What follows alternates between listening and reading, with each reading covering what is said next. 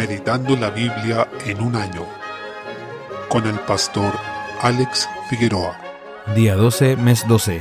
Amós capítulo 7. Desde el versículo 1 inicia con distintas visiones de juicio que el Señor muestra a Amós, donde vemos que el profeta intercede por su pueblo para que no sea destruido por completo. El Señor se compadece y no desata ese juicio que aniquilaría a la nación. Versículo 3. Aunque en la visión de la plomada no detiene su castigo, sino que lo anuncia. La plomada era un instrumento usado en albañilería para asegurarse de que los muros sean rectos y no inclinados. En este caso, medir a Israel con una plomada indica que está torcido y necesita ser corregido. El Señor anuncia juicio sobre la idolatría de este pueblo y sobre Jeroboam II, su rey, quien los había arrastrado impíamente hacia un culto a los dioses falsos, al igual que lo había hecho Jeroboam I. Esta vez su pecado no quedaría sin castigo. Desde el versículo 10, ante esto, un sacerdote llamado Amasías de Betel, una localidad destacada por su culto idolátrico, pues allí se encontraba uno de los becerros de oro, denunció al profeta ante el rey, cuestión que podía desencadenar la muerte de Amós por traición y lo echó para que volviera a su tierra en el sur, versículo 12. Esto es trágico porque tal como ocurrió en tiempos de Cristo, los líderes religiosos, que deberían ser los primeros en reconocer la palabra de Dios, eran muchas veces los primeros en querer acallar la voz de sus profetas. Sus dichos llaman la atención. Dice, la tierra no puede sufrir todas sus palabras. Versículo 10 refiriéndose a los dichos de Amós. Muchas veces el mensaje de los profetas es duro y confronta abiertamente nuestra vida, por eso mucha gente lo rechaza y prefiere eliminar al mensajero antes que atender el mensaje que es urgente y verdadero. Nos recuerda las palabras del apóstol Pablo cuando dijo, vendrá tiempo cuando no sufrirán la sana doctrina, sino que teniendo comezón de oír, se amontonarán maestros conforme a sus propias concupiscencias. Segunda Timoteo 4.3. Nada nuevo bajo el sol. Versículo 17. El Señor maldijo a este sacerdote a través de Amós y reafirmó su juicio sobre Israel, pero también sobre este religioso en particular, condenando a él y a su familia. Así también todos los que se oponen a la palabra recibirán un juicio seguro. Capítulo 8, desde el versículo 1, inicia con un juego de palabras, a propósito de una visión sobre unas frutas de verano. Verano en hebreo es kayitz y fin en hebreo es hakitz, palabras similares. Indica que, tal como estas frutas están maduras, marcando el tiempo de la cosecha, así también Israel estaba listo para el juicio este vendría y no se detendría, sino que sería el fin de Israel. Desde el versículo 4 se mencionan pecados en los que había caído Israel y que fundamentaban el juicio de Dios contra ellos. Esta nación sería invadida por los asirios, un pueblo sanguinario y brutal, y ya no volverían a ser reino. Los invasores enviarían sus colonos a esta tierra y se mezclarían con los habitantes israelitas, y surgiría así un nuevo pueblo, los samaritanos, que ya no tendría la distinción de ser hijos de Abraham, Isaac y Jacob, con lo cual ya no serían los herederos de las promesas asociadas a ese pacto. Aún así, el Señor Jesús les dio una consideración especial en su ministerio. Este pueblo había cometido un gran pecado. Los ricos y poderosos en medio de ellos habían explotado y abusado económicamente de sus hermanos más desvalidos. Versículo 4. Menospreciando la ley del Señor y su vínculo, tanto sanguíneo como espiritual. El Señor no olvidaría este gran pecado de opresión y abuso. Versículo 7. Y enviaría un terrible juicio que iba a hacer que sus fiestas se volvieran en lamentos amargos. Versículo 10. Esto nos enseña que el Señor es vigilante y celoso de cómo tratamos a nuestros hermanos y de cómo nos relacionamos con los más desventajados en medio nuestro. Debemos recordar que, seamos ricos o pobres, todos somos siervos del mismo Dios y debemos tratarnos unos a otros como tales. Notemos además que ellos despreciaban el día de reposo como un estorbo en sus vidas, de modo que deseaban que pasara pronto para seguir con sus negocios. Así también muchos hoy desprecian el domingo,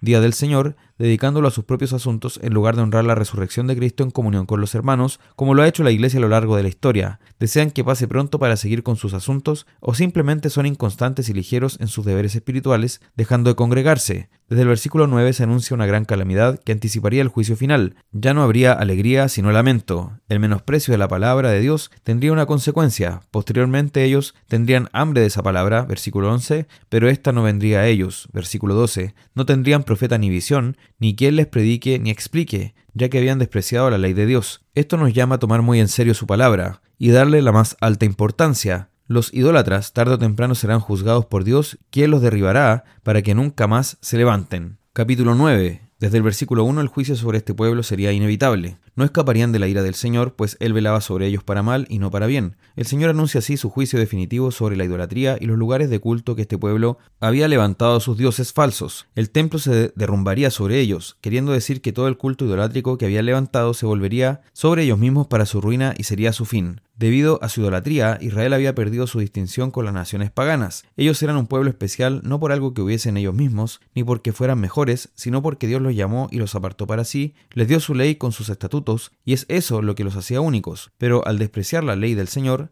habían venido a ser como cualquier pueblo de la tierra. El Señor entonces asolaría este reino con su juicio, sobre todo a los que perseveraban en su rebelión con insolencia y creyendo que nunca les alcanzaría el castigo, pero no eliminaría del todo este pueblo, versículo 8, con lo que se abre la puerta a la restauración. Desde el versículo 11, así, el Señor promete que levantaría nuevamente el tabernáculo caído de David, edificándolo como en el tiempo pasado. Esto hace alusión a que después de Salomón, el reino de Israel se había dividido entre el norte, llamado Israel, y el sur, llamado Judá, con distintas dinastías de reyes cada uno el Señor escogió a Judá para que los hijos de David siguieran reinando en su capital, Jerusalén. Entonces Dios promete restaurar esa dinastía caída y volver a unificar el reino. Sin embargo, estas palabras son citadas por Santiago en Hechos capítulo 15 en el concilio de Jerusalén, para referirse a que los gentiles habían sido llamados a la salvación, y con eso el Señor había levantado la casa de David que se encontraba caída, poniendo a Cristo como su Hijo en el trono para siempre. Por eso Jesús es llamado Hijo de David, lo que también obedece al pacto davídico, conocido así en 2 Samuel capítulo 7. Eso nos muestra cómo el Nuevo Testamento interpreta el Antiguo y nos da su sentido más profundo. Estas promesas estaban lejos de referirse solo al bien de la nación física de Israel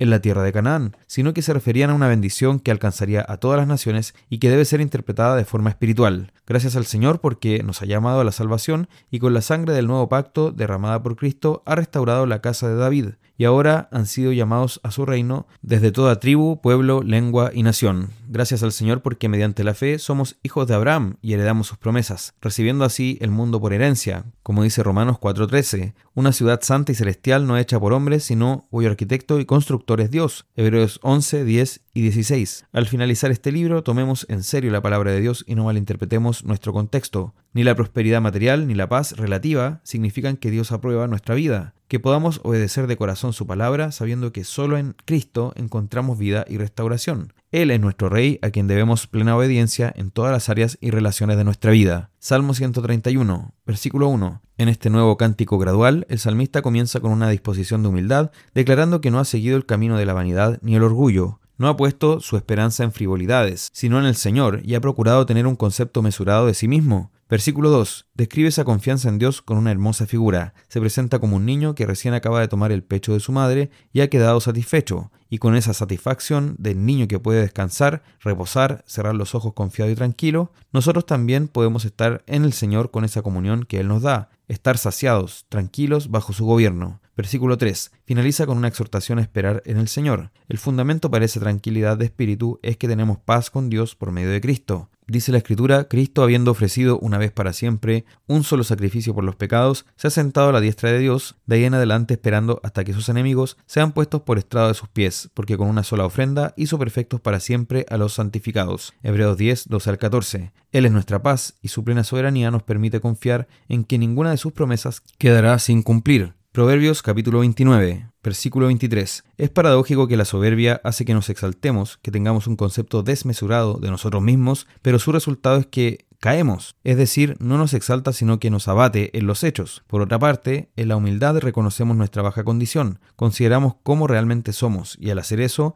el Señor nos sostiene y nos exalta por su gracia. En otras palabras, el que se exalta será humillado, y el que se humilla será enaltecido, lo que es un principio transversal en el mensaje de la Escritura, y encuentra su ejemplo supremo en Cristo, quien fue exaltado hasta lo sumo, por medio de su humillación hasta la muerte. Libro de Apocalipsis, capítulo 3. En esta sección, el Señor se dirige a cada iglesia en particular, pero con un mensaje que debe ser considerado con detención por todas las demás, en todo tiempo y lugar. El Señor Jesús se presenta a cada iglesia con títulos que revelan claramente que Él es Dios y cabeza de la iglesia. Además, cada palabra es entregada en el Espíritu y tiene en cuenta las circunstancias particulares de cada iglesia, lo que nos enseña que el Señor está atento a nuestra vida y a todas las situaciones que nos rodean. Asimismo, el Señor conoce las obras de cada iglesia y no solo eso, también sabe lo que está en sus corazones. Desde el versículo 7 habla a la iglesia en Filadelfia. Al igual que a Esmirna, el Señor no tiene nada que reprender a esta iglesia. Versículo 8. En esto vemos que, aunque somos pecadores, podemos tener una limpia conciencia y un buen testimonio delante de Dios, de modo que Él no nos reprenda por algún pecado que somos culpables de mantener en nuestra vida, por negligencia, por amor a este mundo, por un vicio o un error que estamos tolerando.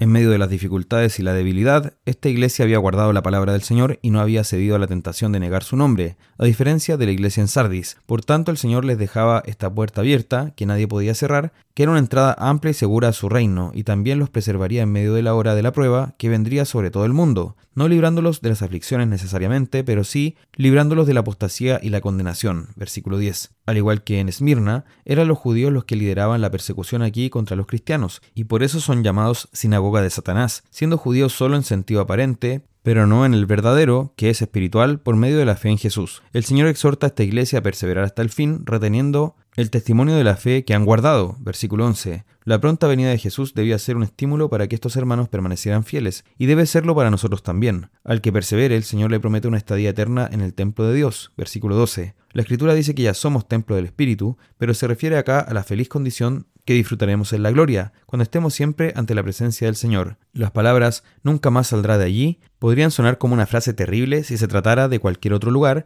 ya que suena a una prisión, pero en este caso es el más alto privilegio que podemos disfrutar. Quien contemple la gloria de Dios en todo su esplendor, realmente nunca más querrá salir de allí, por lo que en lugar de un castigo terrible es la mayor de las bendiciones posibles. Como creyentes llevamos el nombre del Señor y de su santa ciudad en nosotros. Hemos recibido una nueva identidad en Cristo al nacer de nuevo, y ya no somos ciudadanos de este mundo corrupto, sino que somos ciudadanos del cielo. Desde el versículo 14 se dirige a la iglesia en la Odisea, esta congregación es la única que no recibe alabanza en absoluto. El Señor fue duro en sus palabras para Sardis, pero reconoció que había algunos hermanos fieles entre ellos. Aquí ni siquiera hay tal reconocimiento. El Señor usa aspectos de la vida cotidiana de esta ciudad para referirse al estado de esta iglesia. Primero, la ciudad no contaba con un buen suministro de agua, lo que ocasionaba que ésta fuera tibia e indeseable. Cuando los viajeros llegaban a la Odisea, deseando refrescarse en una fuente de agua, ellos al beberla la escupían, ya que llegaba tibia desde el acueducto. Así también esta iglesia era espiritualmente tibia, indecisa, vacilante,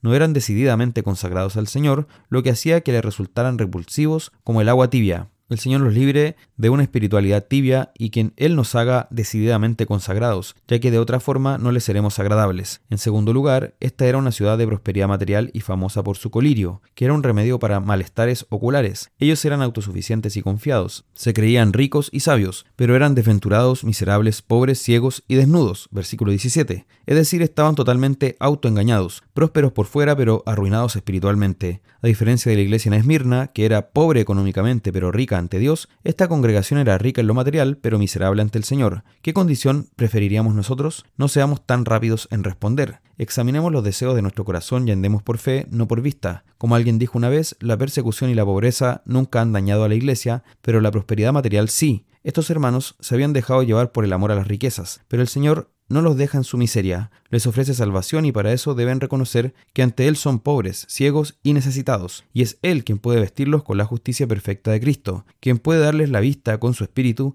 y quien puede hacerlos ricos con la palabra que es más valiosa que el oro. En lugar de dejarlos abandonados a su pecado, el Señor les extiende misericordia y los llama al arrepentimiento con urgencia y hace una de las invitaciones más conmovedoras de la Escritura el Dios de todas las cosas, está a las puertas de esta iglesia y los llama. Eso implica que el Señor de la iglesia había sido dejado fuera de esta congregación. Por lo mismo, esto es una misericordia imposible de medir, ya que el Señor, habiendo sido ofendido de esa manera tan insolente, es quien busca esta iglesia para restaurarla. A quien le abra la puerta le ofrece una hermosa comunión, reflejada en la imagen de compartir una cena, versículo 20. Si hemos caído, recordemos que el Señor extiende su perdón a quienes vienen a Él arrepentidos y les ofrece esta dulce y viva comunión que restaura al caído y le da nuevas fuerzas. Esta iglesia tan llena de pecado, el Señor hace también una de las promesas más sublimes. El que persevere en la fe reinará con Cristo sentado junto con Él en su trono y le será concedida su victoria, versículo 21. Si esto no nos lleva a una alabanza espontánea, nuestros corazones están duros como piedra. Consideremos entonces con cuidado